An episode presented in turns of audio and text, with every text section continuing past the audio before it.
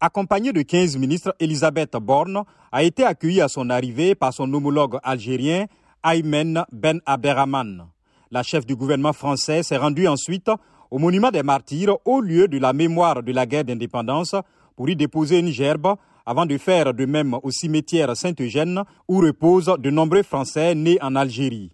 Elisabeth Borne sera reçue aujourd'hui par le président algérien Abdelmajid Tebboune la commission d'historiens algériens et français, dont les présidents français et algériens avaient annoncé fin août l'installation prochaine pour examiner sans tabou les archives des deux pays, est encore en cours de constitution selon Paris. Cette visite de Mme Borne a pour but de renforcer le rapprochement des deux pays amorcé fin août. Après des mois de crise diplomatique, le président français Emmanuel Macron et M. Tebboune avaient annoncé une nouvelle dynamique dans la relation bilatérale à l'occasion d'une visite de trois jours du chef de l'État français en Algérie.